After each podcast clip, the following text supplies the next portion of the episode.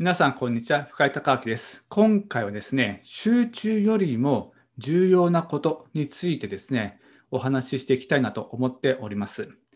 皆さんもですね、おそらく聞いたことあると思うんですけども、まあ、人生とかですね、仕事において何か一つに集中することが大切だと。そうしないと何も成し遂げられないみたいなことをね、聞いたことがあるかと思います。で、私はですね、この言説に対して前からですね、ちょっと疑問があったんですね。というのは、えこういった努力とか、まあ、実行とかですね、えすることももちろん大事なんですね。何かに集中してやることはもちろん大事なんですけれども、その前にですね、何をするかの方が重要じゃないかなっていうふうに考えています。例えばビジネスで言うならですね、戦略ですよね。どんな戦略をするのか、採用するのかによって、えー、その実行した際の成果ってふ、成果ですね、変わってくると思うんですね。まあ、それと同じようにですね、集中すること、まあ、最終的にはですね、集中しないといけないかもしれないんですけども、その前にですね、何を集中するかといったことの方が、えー、むしろですね、大事というか、そっちにフォーカスして、えー、考えている本ってちょっとね、割合的に少ないんじゃないかなというふうに思っていました。選択と集中っていう言葉がありますけども、これね、並列されてるんですね。選択と集中っていうふうに違うんですよ。これ本当は選択から集中なんですよ。選択をしてからですね、集中するので、集中の前に選択があるんです。なので、この選択をですね、いかにしていくかっていうことが、実はこの集中をね、あの活かせるかどうかがかかっているんじゃないかなというふうに思っています。えー、まあ、もっとね、えー、極端なことを言うと、その選択が間違っているのであれば、どんなに集中しても成功しないということです。はい。で、これについてですね、今日は本をですね、横断しながらですね、いろいろ解説していきたいなというふうに思っています。で、まず最初の1冊目はですね、土井英二さんのですね、人生の勝率の高め方、えー、といったですね、書籍をね、えー、紹介したいんですけども、この本のですね、一文、18ページ、19ページにちょっと書かれているんですけども、ちょっと読みますね。努力よりも優先すべきは選択です。才能がないのなら、才能がなくても結果を出せる選択をすればいい。努力するのが嫌なら、努力しなくても勝てる選択をすればいい。っていうふうに、まあ、プロローグのところでね、書いてあるんですけども、で、まあ、さっき私が言ったね、えー、言説そのまんまというかですね、同じことをおっしゃっているんですが、で、この書籍はですね、まあ、いろんな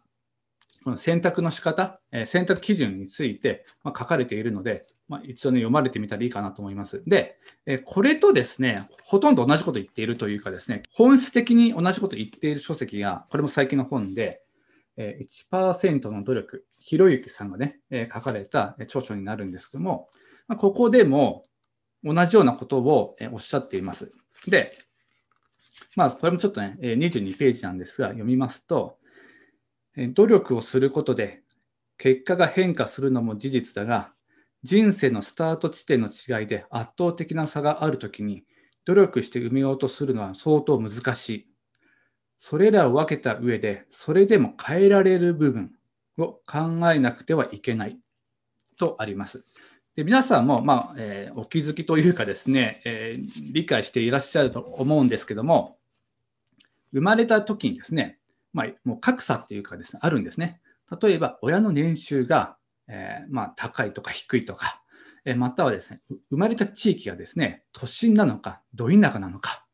他にもですね、持って生まれたですね、才能、つまり遺伝子ですよね。まあ、容姿がいいのかとか、え運動神経がいいのか、または健康状態とか、まあ、そういったものがですね、ありますよね。で、まあ、こういうふうにですね、もう生まれた時点で結構なこの配られたカードが、ま違うんですよ。で、まあ、与えられたカードでね、えー、戦うしかないんですけども、まあ、それでも戦い方っていうかですね、勝てる場所を探していくっていうことが、まあ、大事になってくるっていうことです。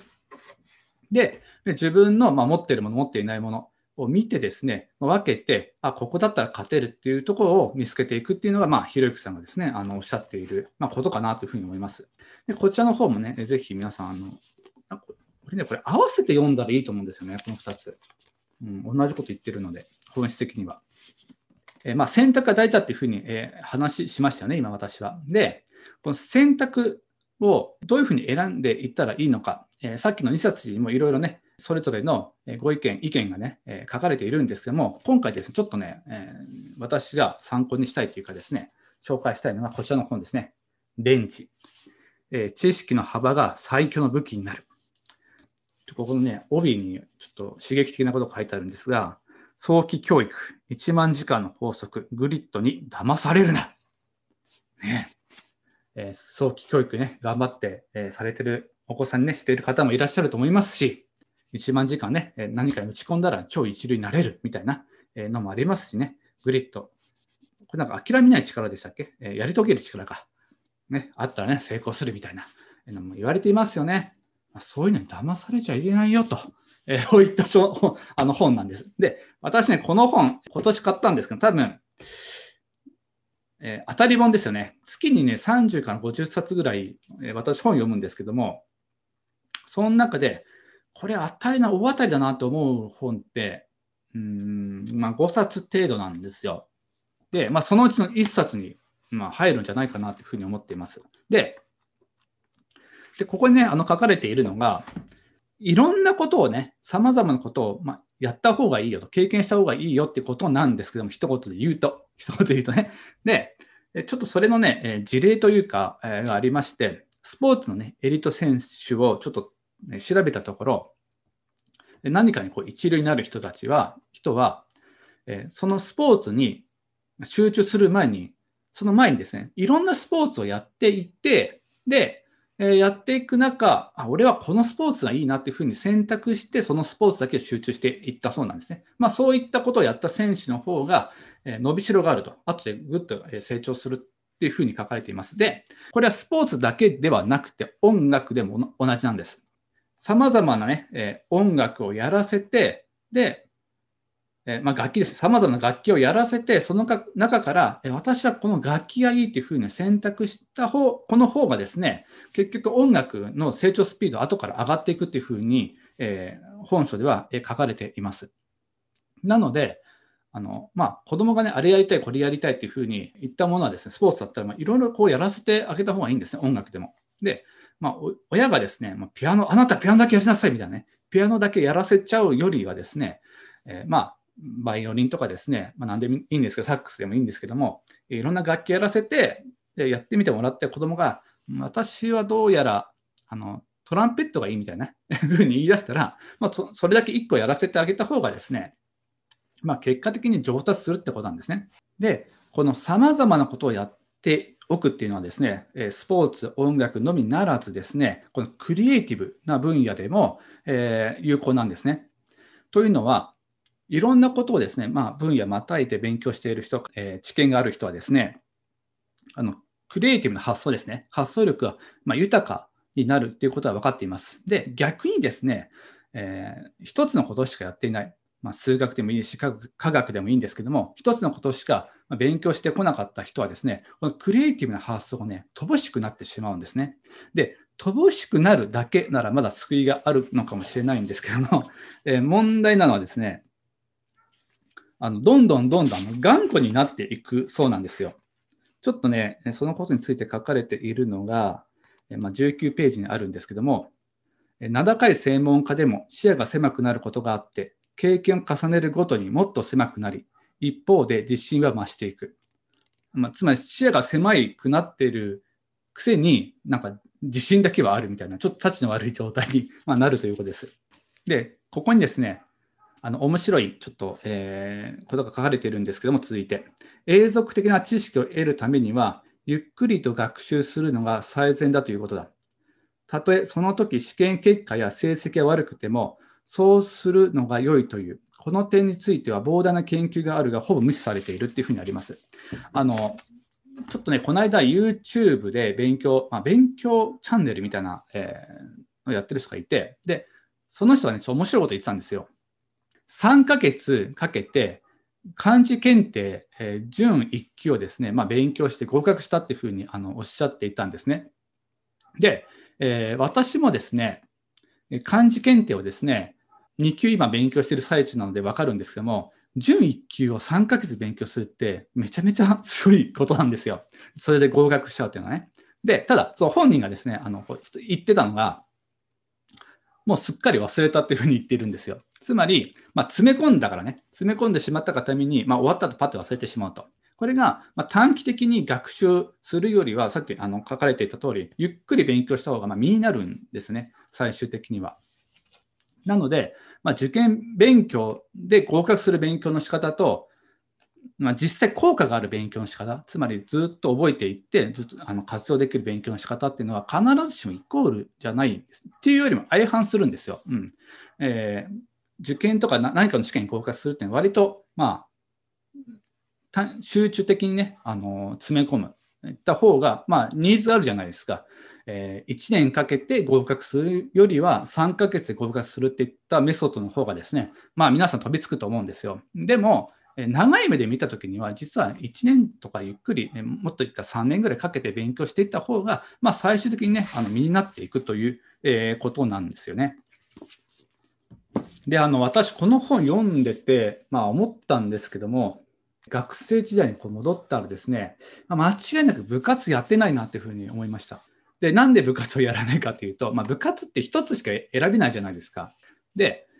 1つしかやらないぐらいだったら、帰宅部で他のね、いろんな外で習い事を、ま、3つ4つやった方が、まあ、後々にいけるんじゃないかなというふうに思いました。で、まあ、若いうちはですね、とにかくいろんな経験した方がいいですね。うん。大人になってもですね、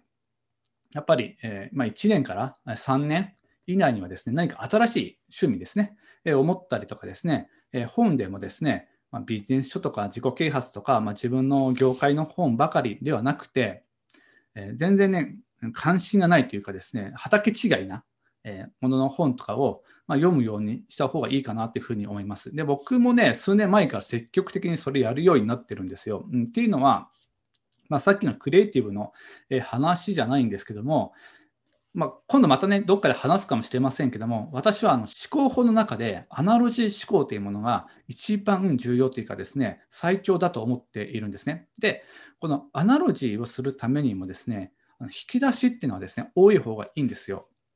もちろん、え抽象化思考力とかね、そういう能力もいるんですけども、流水する先ですね、がないと、結局、その抽象思考力も生きないんですよ。で、結局、さっき言った一つの専門分野しかやっていない人は頭固くなってクリエイティブな発想ができなくなってしまうというのはですね、引き出しが少ないからですね、ま、アナロジーすることができないということでもあるんです。えー、まあ、これからの時代ですね、あの何かに集中するっていうのは、えー、一つのことしかやらないっていうのは非常にリスクだなというふうに思っています。えー、その理由はですね、まあ、いくつかあるんですけども、一つはあの AI ですね。これから AI というものがいろんな業種を食ってきます。えー、つまり業種とか業界自体がなくなる可能性があるんですね。まあ、職種とかね。そういった時に、そういった時代においてですね、たった一つのことしかできない、やっていないというのはですね、下手したら、下手したら、その仕事がなくなってしまうかもしれないですよね。なので、ちょっと分散しておくという意味でも、いろんなことをやっておいた方がいいかなと。であとですね、やっぱり、クリエイティブな、ね、仕事っていうものが、これから先、能力っていうものが大事になってくると私は見ています。なので、クリエイティブ力をですね、そういったものを高めるためにもですね、いろんなことをやってみる、うん、レンジですね、を高めるってことが大事かなといろんな知識、スキルですね。そして、そういったことをやることによって、変化にね、柔軟に対応する、まあ、能力というかですね、まあ、癖というか、慣れてきますので、いろんな変化がしてきたら、あ、じゃあ今度これやってみよう、あれやってみようってみたいな柔軟に対応できる、えー、っていったこともね、大事かなというふうに私は見ています。ということで、今回は3冊、えー、本をまたがって話をさせていただきました。で選択の仕方ね、もう一つの参考資料としてはこちら、え、をえまあ、紹介したんですけども、他にも、え、ひろゆきさん、土井さんがですね、